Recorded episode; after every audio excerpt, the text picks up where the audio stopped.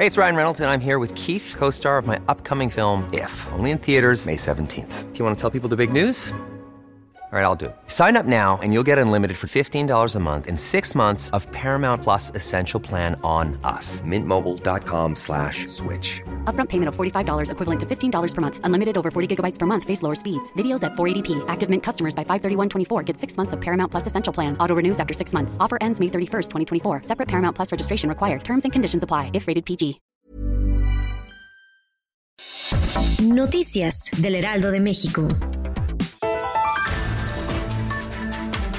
La explosión de una pipa de gas que se impactó en contra de un automóvil en el kilómetro 106 de la autopista Nayarit, Jalisco, dejó como saldo la muerte de 13 personas. De acuerdo con la Fiscalía de Nayarit, el choque se generó debido a que el vehículo de transporte se quedó sin frenos.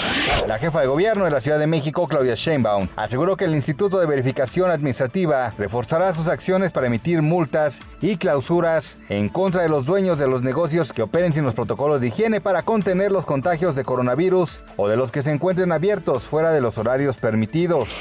La Organización Mundial de la Salud alertó que los sistemas sanitarios y hospitales, tanto en Europa como en América del Norte, están a punto de colapsar debido al aumento de contagios de COVID-19. A eso la dependencia sumó el cansancio por el cual está pasando el personal de salud que combate al coronavirus en todo el mundo.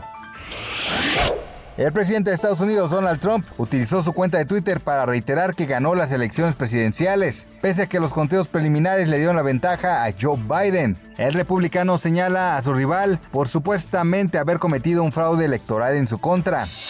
Noticias del Heraldo de México.